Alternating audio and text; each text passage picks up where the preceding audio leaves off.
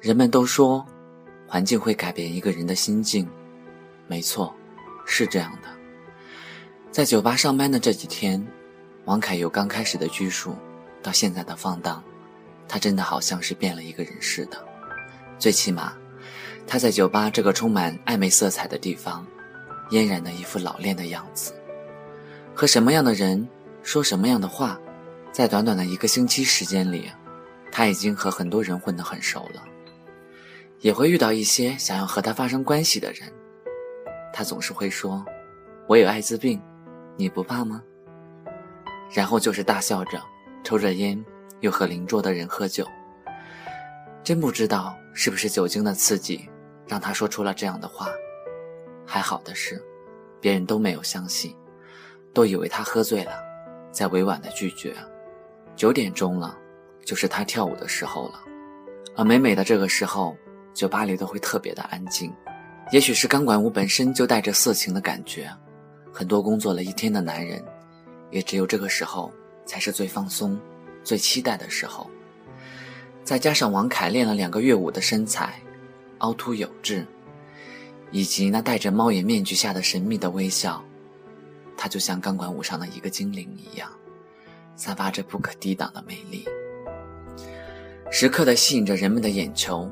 让人不想错过他的一切。依旧的放着妩媚的背景音乐，王凯在音乐的衬托下，开始了晚上的正式工作。而就在这时，酒吧里来了一个人，他在靠近舞台的一张桌子上坐了下来，点了一杯鸡尾酒，目不转睛地欣赏着。就连夹在中指和食指之间的烟燃了一大半了，他都不知道。看他的眼神。他可能是一见钟情了，目不转睛地看着王凯，丝毫的不理会上前来给他敬酒的人。他叫李想，红苹果酒吧的常客。他很奇怪，每次来酒吧都是自己一个人，每次都是点相同的一杯鸡尾酒，也不和别人说话，也不怎么理和他搭讪的人，每次都是坐一会儿就结账走人了。没有错，他来酒吧就是享受一个人孤独的时光。紧紧地封闭在自我的世界里。跳舞的时间结束了，按照经理的规定，要跟每一桌人敬酒的。王凯跳下了舞台，从服务员的手里接过了一个酒杯，就一桌挨着一桌的敬起了酒。其实他不怎么会喝酒，可是为了能多赚一点钱，他还是坚持的喝了一杯又一杯的。到了李想这一桌了，李想慢慢的站起身来。端起了那还剩半杯的鸡尾酒，今晚刚来的吗？王凯和他的杯子碰了一下，不是，一般都是周六会来的。哦，我也刚来没几天，也没见过你。说着，王凯从他的桌子上拿起了一根烟，噙在了嘴上，却找不到他的打火机。你的火呢？在我身上。给。李想掏出了打火机，递给了王凯。王凯点燃了烟，抽了一口。看着他说：“我叫狐狸，欢迎经常来我们酒吧玩。”然后举了举手里的酒杯，喝了一口，就转身离去了。我叫李，李想还没有说完自己的名字，王凯已经走向了另一桌了。这一切来得太突然了，李想摸着狂跳的心脏坐了下来。这种感觉，让人有点不知所措。喜欢一个人的时候，我们往往都有点不了解自己，在往常的这个时候。李想早就已经离开酒吧了，而这一次，他仍然的呆坐在那里，摸着王凯刚刚用过的那个打火机，傻笑着。没一会儿，王凯换了平常穿的衣服，戴着一副口罩从更衣室里面走了出来，直接离开了酒吧。李想赶紧结了账，跟着也出了酒吧。他想追上前去，好好的认识一下王凯。当他出了酒吧门的时候，王凯已经没了踪影了。他很失望地开着车走了。王凯，你有没有看昨天的新闻呀？一个同事一边摆着碗筷，一边问他：“什么新闻呀？”王凯停住了手里的工作，看着他：“哎，都上今天的报纸了，给你自己看，太可怜了。”王凯擦了擦手，拿起了报纸。但是母亲为患病孩子外出寻药，不幸车祸身亡，司机肇事后不见踪影。看过后。王凯叹了一口气，问道：“那现在这个孩子呢？”嗯，新闻上说被孤儿院领走了，不过那个孩子还不知道他妈妈已经过世的消息呢。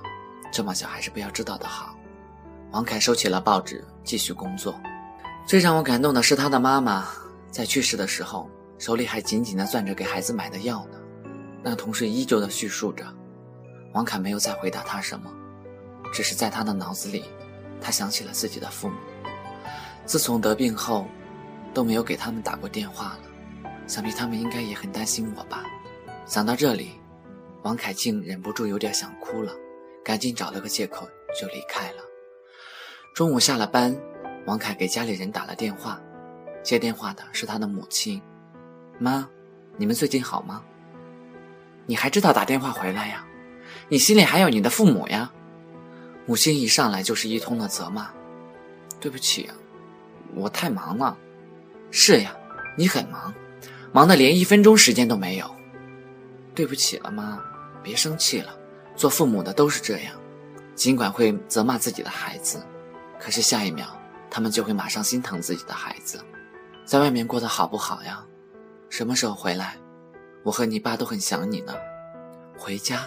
突然间，王凯觉得这是一个多么陌生、多么遥远的事情呀！他的父母还不知道他已经得了艾滋病，而王凯也不知道该怎么去告诉自己的父母。最近太忙了。哎，对了，我给你们打的钱，你们收到了没有啊？王凯赶紧的转移了话题。收到了。哎，你爸回来了，你要不要和他说几句啊？下次吧，我又该忙了。挂了。王凯赶紧的挂了电话。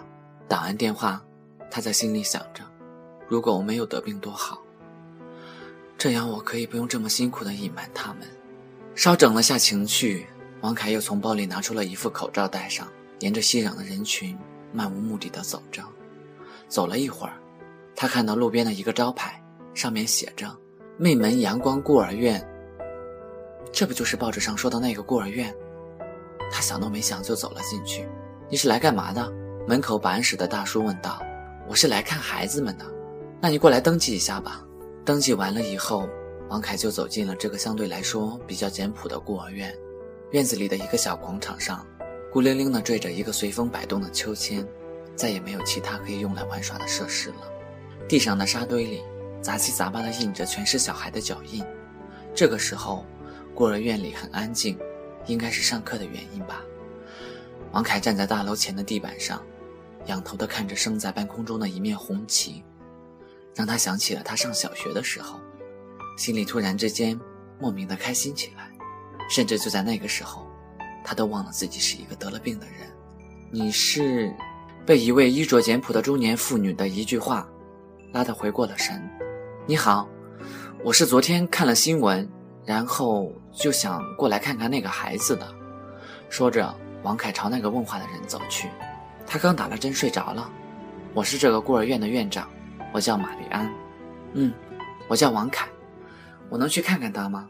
那你随我来吧。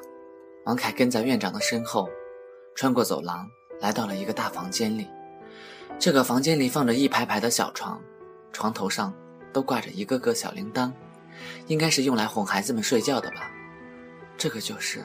院长在一张床前停住了脚步，红扑扑的小脸蛋。浅浅的笑容，多么可爱的一个孩子！王凯摸了摸他的头，然后对院长说道：“我们能出去聊一会儿吗？”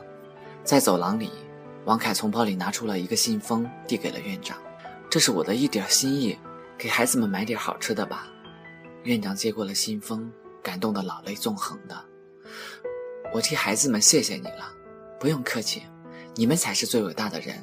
我以后得空了就来看孩子们。”说完，王凯就离开了孤儿院。第二天一大早，白松就打来了电话：“什么事儿呀？”王凯问道。“昨天我在疾控中心等了你一天，没看到你去拿药，所以就问下你。我昨天有点事在忙，没顾上，今天再过去吧。”“嗯，那我今天去中心等你，我有话要跟你说。”还没有到中心的大门，就看到白松远远地对王凯招手。什么事儿呀？王凯问道。你先去拿药，出来我再跟你说。白松眨了眨眼睛，坏笑着，拿了药，依旧在那个河边，依旧的并肩走着。说吧，我等下还有事儿呢。嗯，我想和你交往。我们都是 HIV，就不用担心别的什么问题。你说呢？你怎么知道我是同性恋？感觉呀，我相信我自己的感觉是正确的。对，你的感觉是没错。但是自从我得了这个病后，我就不打算再碰感情了。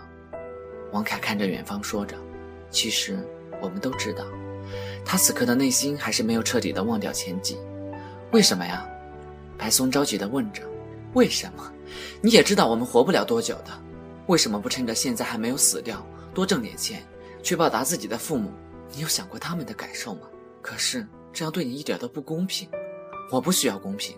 自从我被上一个爱的人传染得了这个病后，我的世界已经没有公平了，没有了，已经。”人和人是不一样的，你不能以他为准来判断所有人。我知道我们没有多少时间可以活了，但是我们有可以幸福的权利，为什么不趁现在还活着，好好的去享受呢？你不要再说了，我们这才是第二次的见面，你对我的过去完全不了解，就因为我们都是 HIV，你就想着要在一起吗？你想的真是天真呀。不好意思，我还有事儿，我先走了。王凯转身的离去了。那我们还可以做朋友吗？王凯头也没有回的说了句：“我们一直都是朋友。爱情就是你生来身体里面带的一种本能，不论你身在什么地位，不论你家产多么优越，不论你条件多么不好，不论你是否遭万人唾弃，我们每个人都有去享受幸福的平等权利。不要把问题想得太复杂了，其实，爱情可以很简单的。”